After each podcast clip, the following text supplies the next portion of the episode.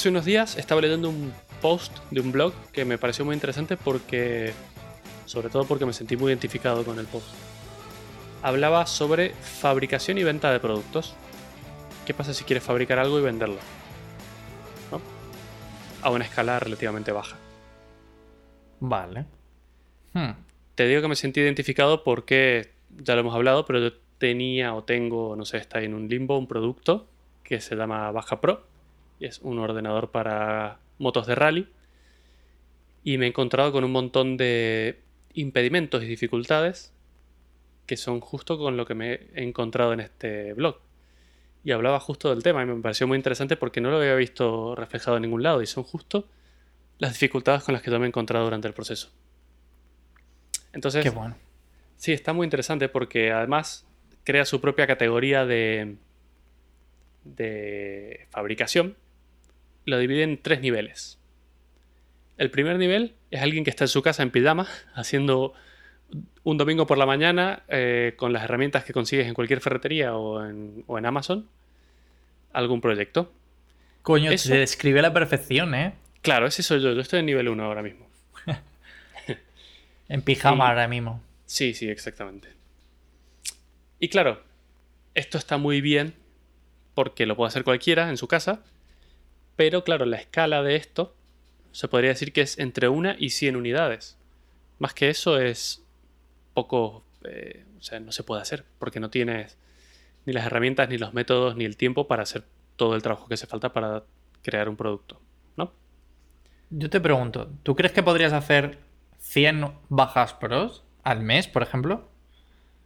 No, no podría. Hostia, He hecho que 100 me 25. parece mucho. Claro. La tirada más grande que hice fueron 25 unidades y me llevó bastante tiempo.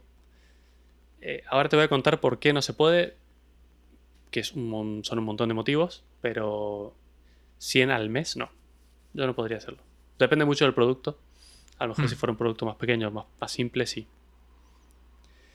Eh, luego viene el nivel 2. Ese era el nivel 1, hasta ahí es el nivel 1, que es donde Vale. estoy yo metido. Viene el nivel 2, que es alguien que terceriza parte del proceso, ya sea el software o el ensamblaje de componentes o algunas placas, e implica una gran cantidad de esfuerzo y dinero. ¿Por qué? Porque esto ya está pensado por una escala un poco más grande, que es en- de las 100 unidades que habíamos terminado en el nivel 1 hasta unas 5000, imagínate. Vale, tiene sentido. Esto ya es como un nivel intermedio sin ser una gran empresa que fabrica cosas muy grandes. Ese nivel es en el que me gustaría estar a mí. Pero te digo que implica una gran cantidad de esfuerzo y dinero porque tienes que tercerizar un montón de cosas y es todo carísimo. Es Claro. todo carísimo y, y todo es por compra de cantidad mínima y ya estamos hablando de decenas de miles de dólares o de euros.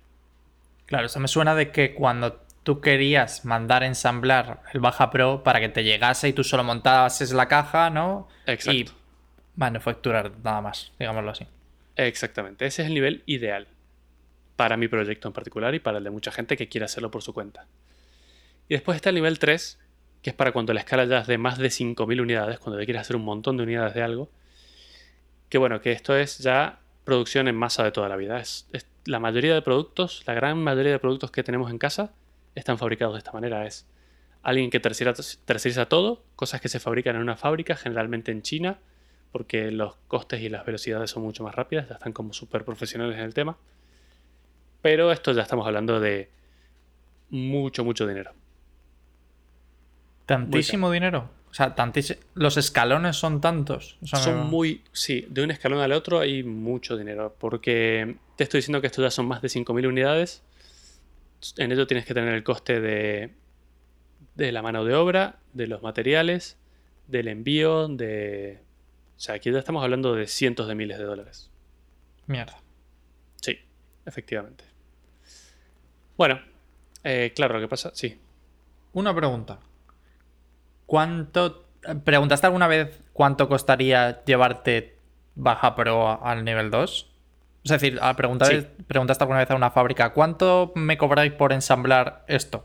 De esta manera. Sí, efectivamente, lo he hecho. Eh, en mi caso particular, lo más difícil de todo ha sido, por lejos, la carcasa o la caja que, que envuelve a la electrónica. ¿Por qué?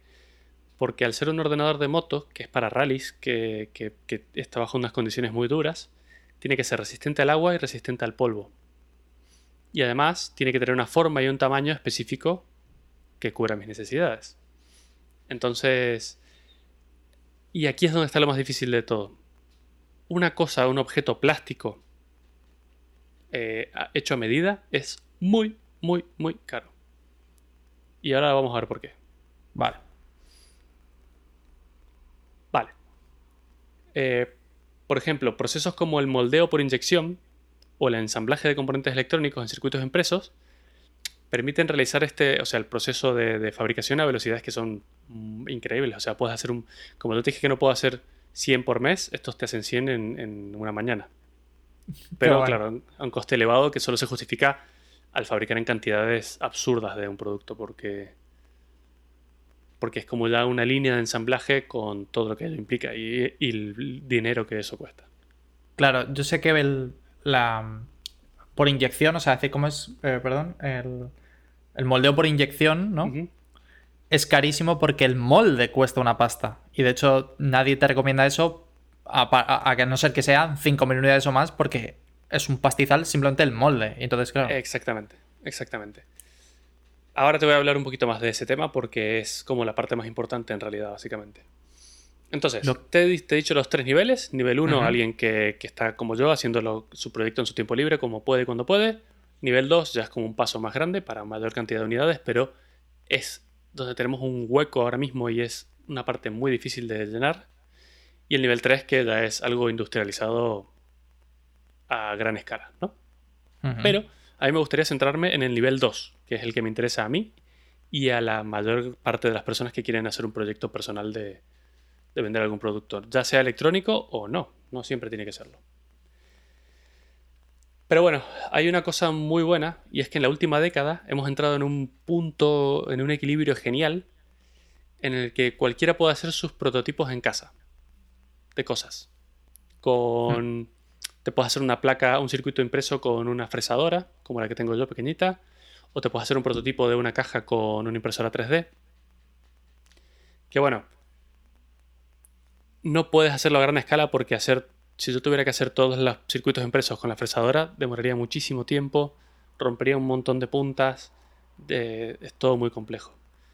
Y luego las cajas no las puedo hacer con impresora 3D, a pesar de que empecé así, pero luego me di cuenta de que no es lo suficientemente resistente como para aguantar un rally completo.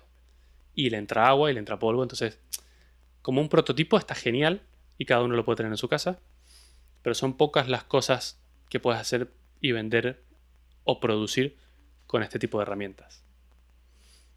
Entonces, bueno, esto potencia bastante al nivel 1, incluso achica mucho la brecha entre el nivel 1 y el nivel 2, porque hasta, es lo que te digo, esto en los últimos 10 años, pero antes de que existieran las fresadoras de escritorio o las impresoras 3D en casa, la brecha era mucho más grande. Un prototipo de estos no los puedes hacer tú. Claro, entiendo. Pero ¿no crees que se puede vender ese nivel 1? Aunque sea a nivel de prototipo. De hecho, tú más o menos lo has hecho. Se puede vender a nivel 1, lo que pasa es que es en muy bajas cantidades y la calidad no va a ser, para mi gusto, suficiente. Ya. Incluso hay mucha gente vendiendo hoy en día cosas impresas en 3D, de las más variadas. Eh, cosas adaptadores para cosas o... Se me ocurre una muy rápida. Viene una pistola con forma de pistola donde metes el control remoto, o sea, el mando de las Oculus Rift y es para que puedas jugar como juegos de tiros con una pistola y el mando adentro. Eso te lo venden ya impreso en 3D, pero es lo que te digo, el acabado no es... Eh, sí, entiendo. Claro, que no, es un producto que tú dices, llegas a una tienda y dices, eso puede estar en una tienda. Porque dices, ¿qué mierda es esto? Es muy casero, exactamente. Claro. Entonces, bueno, lo bueno es que hay una nueva tendencia de transformar maquinaria industrial que es carísima, que pertenece al nivel 3, como lo eran antes las impresoras 3D o unas fresadoras, y hacerlas accesibles a cualquier persona como un aparato que puedes tener en el escritorio de tu casa, siendo tú un fabricante de nivel 1. Un claro ejemplo de eso son las fresadoras, la impresora 3D, cortadoras láser y todo este tipo de cosas que en los últimos 10 años se han escritorizado, por decirlo de alguna forma. Qué bueno el término. sí, y eso abre un montón de puertas. Eso es espectacular. Como un ejemplo, la fabricación de objetos de plástico como te decía antes, hasta hace no mucho tiempo era un lujo exclusivo que pertenecía al nivel 3. Pero ahora con una impresora 3D de filamento, te puedes hacer un prototipo y ver exactamente cómo se va a ver, cómo se va a sentir, tocarlo, moverlo. Eh, y bueno, pero tiene sus limitaciones, como hemos dicho antes. Pero claro, ¿qué pasa con el nivel 2? ¿Qué pasa si, si yo ya pasé el nivel 1, ya tengo mi prototipo, ya sé qué forma va a tener, ya tengo los circuitos eléctricos, ya sé todo? ¿Cómo paso al nivel 2? ¿Qué pasa si quiero hacer más de 10 unidades de algo además, pero menos de 5.000? O sea, quiero un punto medio, no quiero vender una tonelada y quiero poder hacerlo yo en mi casa. Y quiero hacerlo además sin tener que hipotecar mi casa para comprar un molde de inyección de plástico. Sí, es una puta locura. Eh, en su momento yo estuve investigando cuánto costaba un molde de inyección de plástico para hacer una, carcasa para mi producto en particular. Y cuesta a partir de, y esto es para empezar, 10.000 euros. LOL. ¿Pero qué dices? Claro, porque es una pieza generalmente hecha en aluminio con una fresadora CNC industrial que tiene además sus limitaciones y tienes que cortarlas y adaptar tu modelo a sus limitaciones. Y ese molde es el que se pone en una máquina luego super mega industrial también, que es carísima. Y esa máquina inyecta plástico a mucha presión, se rellena el molde, luego quitan el molde y sacan la pieza. Queda con super calidad, queda indestructible. De hecho, una vez hecho esto, las piezas costaban menos de un euro cada carcasa. Claro. O sea que tiene muchísimo sentido de una escala muy grande. Porque te cuesta muy caro el molde, pero luego la sacas como churros. Ya, pero es que 10.000 dólares para empezar. No solo eso, sino que alguien al que está al nivel en el que estoy yo, tienes que estar absurdamente seguro de lo que vas a hacer. Claro. De que no haya ningún error en, el diseño ni en la fabricación. Porque si yo me mando a hacer un molde de 10.000 euros y después me doy cuenta de que hay una parte que no me encaja y no me entra, porque la pantalla era más grande, la he cagado y ya está, pero bien, además. Y te has caído con todo el equipo, además. Exactamente. Yo tengo una pregunta y es, ¿cómo puede...? O sea, me imagino que en este punto es donde se encuentra todo el mundo que prácticamente hace un Kickstarter, ¿no? De que tengo un producto, un prototipo que pues lo, lo he probado y probado y tengo más o menos un producto acabado, pero claro, lo que quiero es llevarlo a la escala del nivel 3 y poder producirlo a un precio mucho más barato, ¿no? Exacto. qué bueno. Sí, ese es el punto, pero para pasar a... O sea, es muy difícil pasar de nivel 1 a nivel 3. Por una cuestión de dinero y de conocimiento también, porque esto requiere un montón de conocimiento de todas cosas diferentes que yo voy aprendiendo con el tiempo y, y que no es fácil. Por eso, Kickstarter ha sido la peor pesadilla de mucha gente. Claro. Porque dices, vale, genial, conseguí un montón de dinero, ahora voy a fabricar el producto para las masas y lo voy a hacer por toneladas y después se ven tapados de trabajo, de cosas que no saben cómo hacer, de, y, la gente pidiendo los productos. Y han habido un montón de casos de Kickstarter que, el, que la gente se pira directamente, dice, devuelvo el dinero, yo no quiero saber nada, me equivoqué, no sabía dónde me estaba metiendo y esto es mucho más complejo de lo que yo pensaba. Y, sí, no, no, totalmente. Y en este proceso lo he ido entendiendo un poco realmente porque es, un poco así. Vale, ¿y qué soluciones? Sí. Claro, lo que te iba a decir, digo, pero una cosa de, de Kickstarter cuando devuelves el dinero, claro, tú te habrás gastado una pasta. Yo me imagino a esa gente, claro, te habrás gastado una pasta en, el, modelo de inyección, no sé. Hasta que se da cuenta de que no puede seguir con el tema, sí, sí, se arruina. Claro, es que hay que saber dónde te estás metiendo. No te puedes meter ahí como de novato a ver qué pasa. A prometer cosas y luego. Pero bueno. ¿Y cuáles son las alternativas? Bueno, una es la inyección. O sea, es que la inyección no es una alternativa para mí ni para casi nadie que esté en este mundo. Una alternativa es una granja de impresoras 3D, que esto lo hace mucha gente, fabricando cosas 24/7 eh, y, usando esas piezas impresas en 3D como el producto. Esto tiene un montón de problemas. Primero, para empezar, los acabados no son los que yo buscaba. Segundo, manejar una granja de impresoras 3D, si bien no es caro, puede serlo, depende del tamaño, ¿no? Pero podrías comprarte tres impresoras 3D o cuatro por mil euros, te compras cuatro impresoras 3D. Y las tienes todo el día imprimiendo. El filamento es muy barato. Pero claro, tienes que estar encima, lleva muchísimo mantenimiento. Y no escala muy bien. Si después necesitas hacer más cosas, tienes que empezar a, agrandar esa granja de impresoras 3D. Y bueno, así todo hay mucha gente que está fabricando de esta manera. ¿eh? Sin ir más lejos, las impresoras 3D Prusa, que son como las más famosas y las más importantes, son las mismas impresoras que ellos hacen las que fabrican las otras impresoras. Imprimen impresoras. Y para ello tienen una granja que os recomiendo que entréis a ver la fábrica de Prusa porque hay una barbaridad de impresoras, pero no sé, son como estanterías de impresoras imprimiendo todo el tiempo, las 24 horas. Pero Prusa tiene partes de metal, ¿no? Sí, sí, sí. Que claramente lo único que imprimen son como uniones juntas, la caja donde va la electrónica y cosas del estilo. Que en ese caso sí que viene bien porque eso sí que va a estar en una casa todo guardado y cuidado, no va a estar en una moto con piedras pegándole y, y agua entrando por los costados. Pero bueno, en ese caso sí que es válido. O sea que tú con tu Prusa podrías arreglar tu Prusa.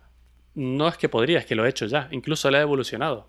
Mi impresora 3D antes era de un modelo más arcaico y con, la, con el modelo viejo me he impreso todas las partes necesarias para transformarlo en un modelo nuevo con muchas más ventajas. Qué bueno eso, me encanta. Eso es lo bonito de las impresoras 3D. Pero bueno, a día de hoy no existen soluciones para prototipar y fabricar cosas en nivel 2 sin tener que utilizar métodos de nivel 3. O sea, no te queda escapatoria. Incluso en mi caso particular, eh, te parecerá absurdo, pero el 50% del esfuerzo y de la investigación que he dedicado a mi proyecto ha sido en la caja. O sea, no en la electrónica, no en el software, no en la funcionalidad, sino en la caja que va a guardar todo eso. Que te puede parecer absurdo, lo es. Pero es que no hay otra forma. Entonces, ¿qué terminé haciendo? Encontré una empresa española que fabrica, fabrica un montón de cajas con propósitos múltiples encontré una que se adaptaba más o menos a mis necesidades y me adapté yo a la caja. es decir, tuve que achicar toda mi electrónica, cambiar la pantalla, cambiar un montón de componentes, cambiar el módulo GPS, todo para que entre dentro de la caja. Me terminé adaptando yo a una caja de plástico. Es triste, pero es así. Sí, es un poco acojonante. Incluso ni siquiera la caja tenía todo lo que necesitaba, porque además esa caja venía toda cerrada, perfecto, pero hay que hacerle un hueco para la pantalla. Y eso lo tengo que hacer yo con mi fresadora en casa, que lleva un montón de trabajo. Los huecos por los que salen los cables, los soportes por donde van los tornillos. Más la pantalla, o sea, el, acrílico de la pantalla. El acrílico de la pantalla. Es todo un trabajo muy artesanal, literalmente. Y si yo quisiera eso, sí. ¿Preguntaste para cuánto, cuánto te costaría poner el acrílico en la pantalla? En, perdón, el acrílico en la casa. la Pregunté y por si yo compraba 25 cajas, lo que me cobraban por hacer el hueco de la pantalla era el mismo precio que me costaba la fresadora. Mierda. Solo por 25 cajas. Entonces me compré la fresadora. Obvio, claro. Yo, entonces las próximas 25 ya me ahorro ese precio. Entonces es como muy difícil. No hay, no hay cosas eh, tan fáciles. Hay algunas. no hay cosas intermedias. No hay cosas intermedias. Hay algunas que ahora te voy a comentar. Pero antes quiero hacer un pequeño paréntesis. En este tema no estoy hablando de software, ¿vale? Porque hacer una aplicación que funcione para una persona o para 100.000 no supone una gran diferencia. Sobre todo con tecnologías nuevas como las de Amazon, en las que cualquiera puede tener una super infraestructura con un balanceador de cargas, con cosas que se balancean dinámicamente y te crea diferentes instancias. Y si vienen 100 millones de personas un día, Amazon te lo soluciona. Y si no, solo pagas lo que usas. Eso sí que ya tienes, eso sí que se ha evolucionado a un punto en el que hay un nivel 3 accesible a un nivel 1 y con prácticamente poco trabajo encima. Bueno, bueno. A ver, o sea, decir, no estoy para nada de acuerdo. Creo que si tienes 100.000 personas al día vas a tener problemas. Por o sea, no me parece fácil. No me parece fácil. Es no, no digo que sea trivial, pero sí que comparando. Claro, comparando. Estoy hablando con el mundo del software Sí. Es muy diferente. Sí, o sea, es decir, pasar de hacer. Claro, pasar de tener 100 usuarios. Vamos a poner el caso de Facebook, Amazon o algo así, que tendrán 20 millones de usuarios diarios. De tener 100 usuarios a tener 10.000 usuarios. Bueno, 10.000 usuarios es un número, pero bueno, 1.000 usuarios. Pero se puede hacer. Pero se puede hacer fácil, sí. Sí, es cierto que el número 2 se puede conseguir. O sea, el nivel 2 de fabricación. Está ahí al alcance, sí. Requiere un poco de trabajo como todo, pero puedes hacerlo. En cambio, el nivel 2, en lo que estoy haciendo yo, o en un producto de electrónica, no se puede. No, no se puede. Estoy de acuerdo. No, porque nada que tenga que ver con plástico va a salir rentable. Exactamente. Y nada que tenga que ver con electrónica te va, te va a llevar el mismo tiempo. Te va a llevar muchísimo más tiempo. Exactamente.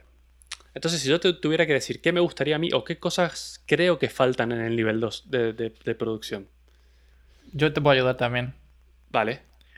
Yo creo que lo primero que falta son circuitos eh, integrados a un precio medianamente aceptable. Vale, justo ese es mi ejemplo de algo genial que sí existe.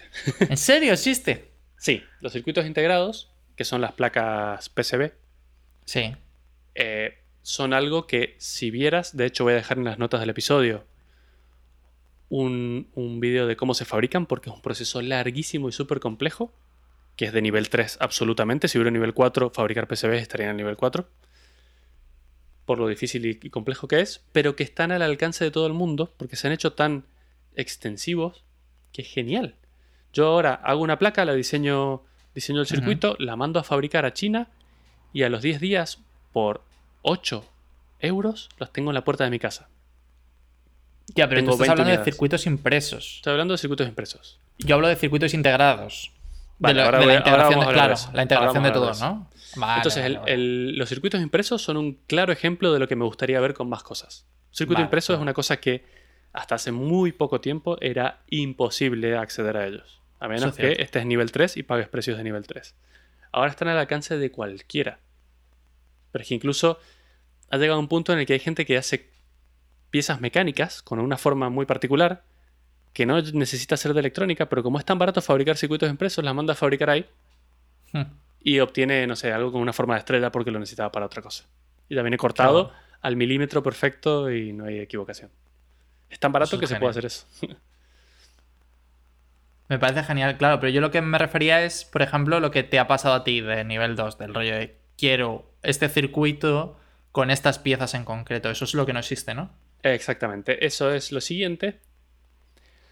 Eh, eso se llama assembly o ensamblado. Ah, vale. O sea, si bien el, fabricar el circuito impreso está al alcance de todo el mundo y es un proceso súper complejo, el assembly es terriblemente caro. Muy, muy caro. Y es algo de nivel 3, ya directamente. A pesar de que el proceso. No hay, Manera. Sí que lo hay. Hay, de hecho, el proceso de colocar los componentes en la placa y soldarlos es eh, altamente, está altamente industrializado y automatizado. Está hecho, hay unas máquinas espectaculares. Pero es súper caro, todavía no sé muy bien por qué. Eso es otro video que voy a dejar también en las notas del episodio porque es súper recomendable que lo veas. Es muy loco ver un robot que va, busca los componentes y los pone en el lugar exacto donde los tiene que poner y los suelda ahí. Eh, no sé muy bien todavía por qué es muy caro. Yo creo que es porque cada proyecto lleva un, número específico y, un modelo específico de componentes que tienen que ser preparados por alguien para tu proyecto en particular. Y eso lleva mucho tiempo. Una vez que todo eso está configurado, la máquina hace eh, placas como si fueran churros también. Pim, pim, pim, las va sacando y ya está. Pero yo creo que la preparación es lo que, lo que lo transforma en caro, porque necesitan un humano que interactúe, que prepare todo y que lo deje todo listo y configurado para tu proyecto en particular. Entonces, si lo quieres hacer con 25 unidades, ya te digo yo que no te sale cuenta. Ya me imagino. Entonces, claro, ahí volvemos al nivel 2.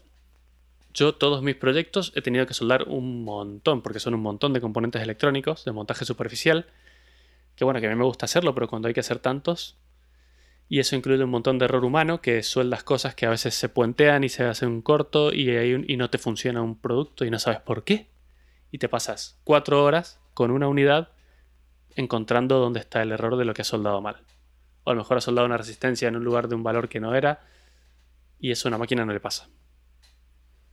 Entonces, bueno, todo esto suma al tiempo de, de ensamblaje. Entonces, bueno, basado en este motivo, han empezado a surgir proyectos de gente súper interesantes que fabrican sus propias máquinas de ensamblado. Estas máquinas se llaman pick and place, que es como recoger y posicionar, porque es lo que hacen con todos los tipos de componentes. También de eso voy a dejar un, link en la descripción. Y hay un proyecto que se llama OpenPNP, que es un pick and place de código abierto, que es muy parecido a la impresora 3D. De hecho, lo loco es que es súper interesante porque utiliza incluso visión artificial para ver la posición del componente que has recogido, para ver que esté en la posición correcta para ubicarlo en la placa. Porque como esto viene dentro de unos rollos de componentes, al recogerlo puede estar rotado en una posición que no te conviene y lo tiene que mirar con una cámara, alinear y luego lo pone. Qué bueno. Muy, muy interesante, todo se lo hace muy rápido además y está súper bien. Pero esto es solo una parte, porque esto solo posiciona los componentes y pone un poco de pasta de soldadura que se llama. Pero luego eso hay que meterlo en un horno de reflujo que se llama, que tiene un perfil de temperaturas, eh, una gráfica de temperaturas en el tiempo que tiene que ser exacta para que se derrita todo el, la, soldadura, exacto, pero sin que se lleguen a quemar los componentes electrónicos, que no les afecte. Entonces esto tiene, tiene también su movida. Entonces para esto también hay proyectos de código abierto de gente que se compra una tostadora de estas o estos mini hornos pequeñitos, les pone un Arduino y lo transforma en un horno de reflujo. Hostias, ¿qué dice? La gente está súper loca. Eso está súper interesante, funcionan muy bien. Yo estaba a punto de armarme uno y son muy fáciles de hacer. Y eso son herramientas de nivel 2, claramente. Totalmente. Bueno, a ver, no sé si de nivel 2, son más bien de nivel 1, ¿no? Pero. Sí, son un poco de nivel 1 porque requieren mucho trabajo manual, pero te permitiría hacer más cantidad de placas por pasada, por decirlo de alguna forma. Como anécdota, la, la gente que tenía problemas con placas base y tarjetas gráficas, no sé si te acuerdas de esto, pero muchas veces cuando no funcionaban por algún motivo, te decían, mételas un ratito en el horno. Para... Sí, que parece algo ridículo como mete el iPhone en el microondas para cargarlo. Eh, pero en esta, vez es, real. todos los componentes electrónicos en general tienen una temperatura máxima que deberían soportar de 300 grados. Generalmente suele ser un poquito más, pero como para estar en el lado seguro, 300 grados centígrados.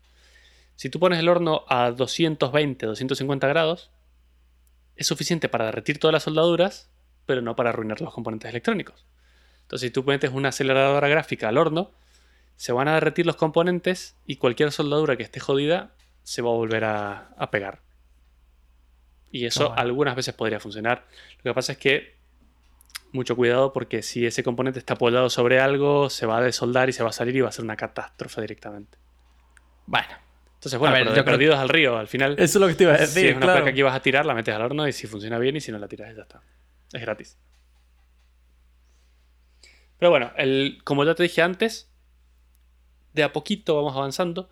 El problema más grande que hay, y fue lo que te mencioné antes, son las piezas de plástico. Las piezas de plástico no hay solución de nivel 2 eh, hay algunas soluciones intermedias como la impresión 3D industrial, no la de filamento, ni siquiera la de resina que tengo en casa porque esa no tiene la resistencia suficiente, sino es una que se hace con polvo de, plástico, que se hace a nivel industrial, pero claro, las piezas salen espectaculares, pero a un precio de nivel 3 y bastante alto. Wow, pensé que serían un poco más baratas. Son carísimas. Carísimas, carísimas, carísimas. Sí, hay, una página que me encanta que se llama Shapeways, que tú les mandas el modelo 3D de lo que sea, ellos te lo imprimen en el material que sea, incluso metales. Si lo quieres impreso en oro, te lo imprimen en oro. Mierda. Pero te cobran, ya del plástico más barato es carísimo. Pero bueno, ellos te lo hacen. Eso podría ser una solución semi decente de nivel 2, pero no, el precio no, no es de nivel 2, sin duda. Hay una solución intermedia que ha salido hace relativamente poco, que no es ideal, pero está ahí, que es imprimir una pieza en 3D. Imagínate en una impresora de resina que tiene mucha más resolución. Y con esa pieza haces un molde de silicona. La metes en una caja de madera, le echas silicona adentro, esperas a que se seque, quitas la silicona y te queda un molde con el negativo de esa pieza, ¿no? Entonces, eso ese molde después se rellena con un material que suele ser resina, pero el mejor que ha salido ahora se llama uretano, que es un plástico que es en, a ambiente, a temperatura ambiente, está líquido, es bastante espeso, pero es líquido, pero después, eh, y aquí viene el problema, hay que meterlo en un horno de vacío O sea que es una cámara de vacío que además es un horno. Y eso lo solidifica y queda literalmente igual a una pieza de plástico inyectado. Coño. Y ya hay varias empresas que lo están haciendo y los resultados son espectaculares realmente. Y son mucho, mucho más baratos que... O sea, para una tirada de... ¿Qué decirte? 500 unidades, te va a salir más barato hacerlo así que mandarlo a hacer que mandar a hacer un molde de plástico inyectado. Ya. Y con la, con la ventaja de que si te equivocas, eh, como hacen una unidad por unidad por unidad, puedes revertir el problema y, y no te clavas con el molde. Sí, esa es una movida, es lo que, lo que decíamos antes. Claro, si yo tengo un, un molde de inyección y me ha costado 10.000 euros, es que, claro, nadie me va a hacer un molde para imprimir una pieza. Mira a ver cómo queda. Sí, exactamente. Pero con esto sí que se podría hacer porque es súper fácil y barato. Ya, barato. ya. Entre comillas. Sí, sí. Entre comillas. Pero, ¿cuánto, ¿cuánto más o menos puede costar una pieza? Porque, por ejemplo, costar imprimir una pieza en 3D con una impresora Prusa prácticamente gratis. Ya, pero es que el acabado y la resistencia de la pieza no es válida para venderla. O sea que eso no te sirve. o sea, por más que sea más barato, no te sirve.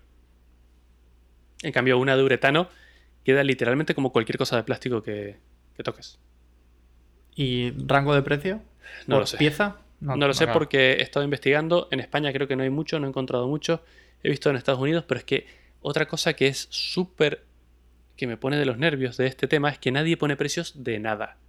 Yo creo que los precios dependen de la cara o de no sé qué, pero es que nadie te dice precios de nada menos que les des exactísimamente qué necesitas, les des el proyecto, les des todo lo que... O sea, tienes que estar en una comunicación con la empresa durante una semana para que te den un precio de algo.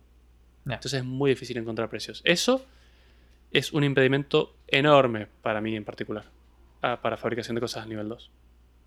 Porque tampoco tengo ni las ganas ni el tiempo de ponerme a hablar con todos los que fabrican esto, a ver cuánto me cuesta. y aparte que les tendrás que dar una información que te costará recopilar, porque ya no es en plan, oh, es que quiero esta pieza y le mandas el modelo 3D. No, es que seguramente te pidan qué, tipo de presión quieres que admita o movidas así. habrá que adaptar la pieza al, proceso de fabricación. Entonces, esto sigue siendo no una, salida muy fácil, pero es algo intermedio. Ya. Y otra ventaja que tiene es que se pueden usar una gran variedad de materiales. No solo el uretano, sino que, por ejemplo, si quieres hacer una cosa que sea de una goma blanda o de una goma dura, también te lo pueden hacer ellos, con el mismo proceso. Claro, con el molde ya hecho, ¿no? Exactamente. Como desventaja, fabricar el molde es un proceso bastante largo y complejo, a pesar de ser barato. Y la, un problema muy grande que tiene es que los moldes son, tienen una cantidad limitada de usos. Porque como mm. es algo que tienes que estar sacando la pieza dentro del molde, se empieza a gastar, empieza a perder calidad y hay que hacer un molde nuevo cada cierta cantidad de piezas. No sé exactamente cuántos. Claro, me imagino que los moldes de aluminio no les pasará nada, ¿no? Claro, exactamente. Un molde de inyección de, plástico lo puedes usar un millón de veces. Como el plástico no le afecta en absoluto, de ahí puedes sacar toda la tira de piezas que te hagan falta. Claro. Esa es otra diferencia. Pero bueno, es, es como algo intermedio. No me termina de convencer del todo pero es la peor, mejor solución que encuentro ahora mismo para algo de esta escala. Sí, no está mal. Otra cosa que encuentro que falta para eh, cosas de nivel 2 es cualquier pieza metálica cuyo proceso de fabricación requiera de una fresadora, por ejemplo, o, o cualquier forma más o menos compleja. Sin ir más lejos, los propios moldes de inyección. Te estoy diciendo que hacer un molde cuesta 10.000 euros, el más barato, como para empezar. Pero ni siquiera te vayas a un molde, vete a una pieza pequeñita de, aluminio. Es absurdamente caro. Absurdamente caro. Y eh, lo que más bronca me da es que te vas a AliExpress y encuentras cosas hechas de aluminio con una fresadora CNC por 80 céntimos. Y dices, ¿cómo lo hacen? ¿Cómo lo hacen? Porque esto sí que. Aquí no hay forma de sacarlas como churros. Tiene que haber una fresadora que las corte. Entonces, no sé. Sí, esa parte que no lo entiendo, la verdad. Pero tienes razón, claro. No. El proceso de fabricación de eso es uno. No hay, no alternativa. Pero, tú me dices, o sea, imagínate, yo quiero hacer, no sé, una bisagra medianamente peculiar, ¿no? si yo quiero hacer eso, me van a cobrar un pastizal, ¿no? Y en cambio, puedo tener una bisagra que a lo mejor son 4 milímetros más grande y vale 80 céntimos. Exactamente. Porque ya está hecha y la venden en AliExpress. Te puedo dar números. Em, la caja que yo quería hacer para mi Baja Pro, en un momento pensé, dije, bueno, la hago de aluminio. Lo cual me va a traer otro, otra tira de problemas porque eso lleva un GPS dentro, que si va una caja de aluminio no funcionará, pero bueno, pongo el GPS externo o ya veo cómo me apaño. Pero quería saber cuál era la alternativa. Me pasaron en un... Me costó muchísimo que alguien me dé un precio de algo. Hablé como con 10 empresas. Solo una me pasó el precio y me dijo que eran 400 euros cada caja. ¿What? Una caja ¿Solo la caja? Una caja que es de 8 centímetros por 4, para que te hagas unidad, o por 5. 5 por 8. Sí, sí, sí. La, recuerdo. Entonces, si me vas a cobrar 400 euros cada caja, ¿cuánto tengo que cobrar yo el producto final? Pero la caja tenía que ser, vamos. No tenía nada especial, era, era literalmente un cuadrado feo, ni siquiera era bonita. Pero me parece acojonante porque además la caja de aluminio no iba a ser ni de lejos waterproof ni. Sí, sí, sí, porque pensaba ponerla con resina por detrás y bueno, ah, otros métodos de. Pero eso ya lo tenías que hacer tú todo. Sí, sí, sí, que además para mí significa un montón más de trabajo también. Madre mía. Y bueno, para nivel 2 hay algunas fresadoras CNC, como la que tengo yo en casa, que las empiezan a adaptar y a reforzar, cambiar el motor y hacer otras cosas para que puedan cortar aluminio pero no se puede. O sea, cortan pobremente, dejan marcas, no es la calidad que esperas, es muy lento porque como la fresadora no tiene la fuerza suficiente, eh, tienes que ir a una velocidad muy lenta. Y nada, no se puede. Al final, si quieres cortar algo con CNC, tienes que hacerlo con, una máquina industrial de nivel 3. Y los precios de, que te he dicho antes. aparte de la fresadora de mesa, no creo que tenga la refrigeración no sé, sí. Sí, generalmente eh, para cortes de metal, por muy blando que sean, van echando agua. agua. Eh, ellos le llaman leche, leche de corte o una cosa así. que es agua con una cosa refrigerante que es de un color blanco.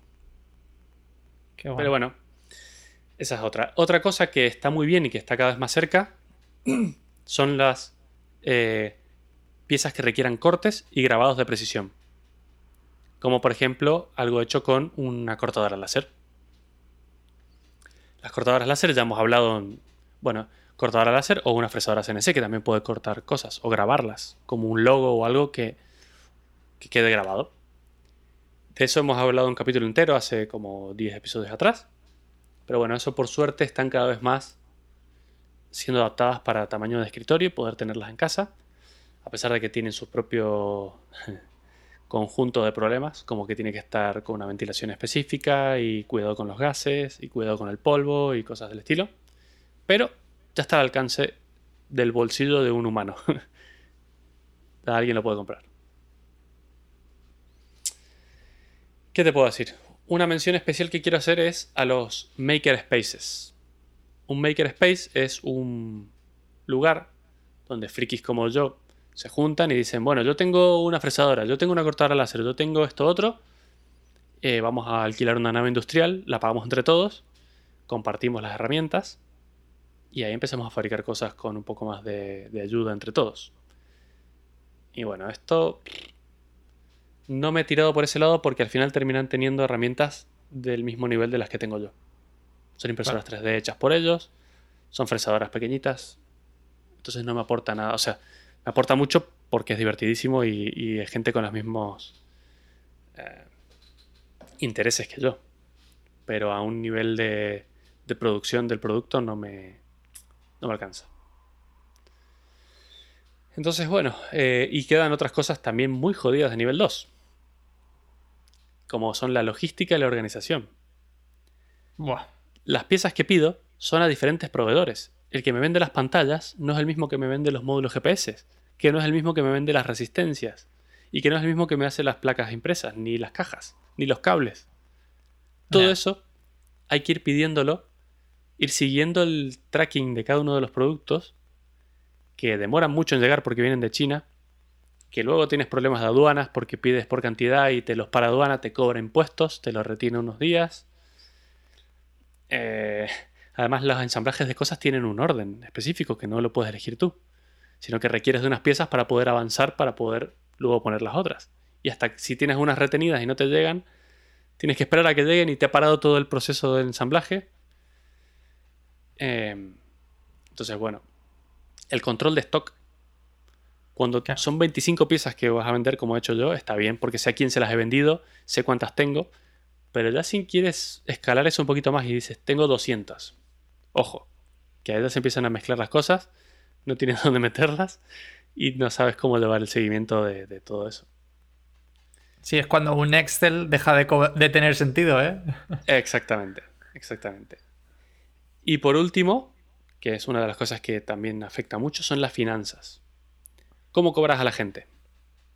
Porque para cobrar a la gente tienes que hacerte autónomo, tienes que facturar. Y para hacerte ah. autónomo, yo con mi empresa no podría, por ejemplo, porque tengo un contrato de exclusividad. Mi empresa me pide, yo he firmado mi contrato, que yo no puedo trabajar en ninguna otra cosa. Entonces yo no podría hacerme autónomo para empezar, si quisiera. Pero es que para seguir, si yo me hago autónomo, tengo que pagar mi cuota de autónomos todos los meses, que son algo de 300 euros, facture o no facture. Así que si no vendo cero, igual tengo que pagar 300 euros al Estado. No sé muy bien de qué. Entonces, el Estado no te ayuda. El Estado no ayuda a las empresas pequeñas a salir adelante. O sea que, como si todos los problemas que hay antes para fabricar el producto fuesen pocos, el Estado te pone el pie encima y te dice, te jodes, me tienes que pagar a mí un montón de cosas. Y yo no puedo cobrar cosas en negro. Entonces, ¿cómo hacemos? El nivel 2 estoy jodidísimo. A menos que tenga una venta muy constante de cosas y sepa y esté muy seguro de que lo que voy a vender va a ser superior a los impuestos que tengo que pagar. Aún así, aún así, tío. O sea, son 300 euros. Es, eh, no sé, en cuanto empiezas a facturar, tú imagínate que por lo que sea, llegas al nivel 2 y llegas a 1000 unidades, ¿vale? Tú dices, claro, llegado a ese punto de que tienes ya una carga de trabajo medianamente aceptable, te planteas contratar a una persona. Cuando te planteas contratar a una persona, lo mismo ya no tiene sentido ser. Empiezas con el tema este de soy autónomo que tengo autónomo, auto autónomo trabajando para mí o monto una empresa. Si monto una empresa, tengo que pagar el 25% de, de, los beneficios. Es como, por Dios, ¿por qué no, hacemos esto lineal? De una manera. Es que para mí tendría sentido que, obviamente, Tú pagas un mínimo por lo de la seguridad social, que eso estoy de acuerdo, ¿vale? Que eh, aunque me parezca un poco caro, 300 eh, pavos. Es necesario, sí. Sí, simplemente por acceso al médico. Pero si es tu única retribución. ¿Sabes? O sea, no tiene ningún sentido que. No sé. Pero bueno. ya lo estoy pagando con mi empleo de todos los días, porque lo tengo que pagar de nuevo por otro lado? Esa es, esa es muy buena pregunta. Y luego que fuese incrementando. Es decir, no tiene ningún sentido, pues eso, gente de autónomos que cobran un pastizal porque son autónomos, pero van haciendo ese tipo de chanchullos, que en realidad es todo legal, pero es contrato a otro autónomo que en realidad prácticamente como trabaja conmigo siempre es una empresa, pero no estoy pagando el impuesto de sociedades y me llevo un pastizal muerto. Que sea lineal. Lineal. Eso es. Si vendo mucho, pago mucho. Si vendo poco, pago poco. Si vendo cero, pago cero. Y luego el problema que tienes de nivel 2, que me parece... Yo no, no había jamás pensado en esto, ¿eh? O sea, es decir, te había escuchado hablar de ello, conocía el nivel 3, porque sabía lo que había que hacer. Pero es cierto que me gusta mucho la separación nivel 1, nivel 2, nivel 3. Está bien Pues se entiende perfecto. Sí, sí, sí, las dificultades que significan cada uno y el salto enorme que es el pasar de uno a la otra. Sí. A ver, mi, mi motivación inicial de este proyecto que yo empecé fue porque me metí en el mundo de los rallies en moto y vi los dispositivos, que son una cajita, que era una cosa electrónica que yo sé hacer perfectamente, que no tiene ninguna dificultad a nivel de, electrónica y de programación, pero te las cobraban 600 euros. digo, pero si esto yo puedo hacer uno mejor, con 120.000 funcionalidades más, y cobrarlo mucho más barato, porque a mí me cuesta mucho más barato hacer esto. Y cuando me empecé a meter en todo esto, me di cuenta que entre el tiempo que le tengo que dedicar, que era el 100% de mi tiempo libre, o sea, perdí mi tiempo libre. yo llegaba al trabajo y me ponía a hacer esto.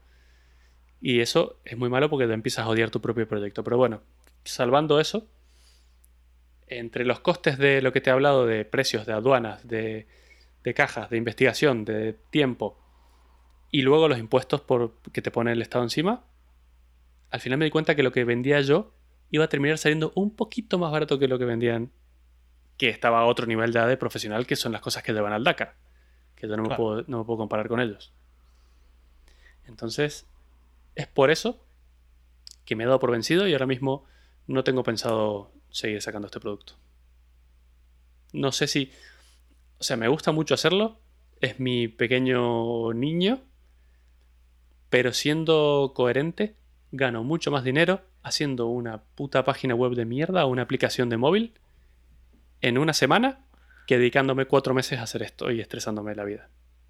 Entonces, a nivel de negocio, no me conviene.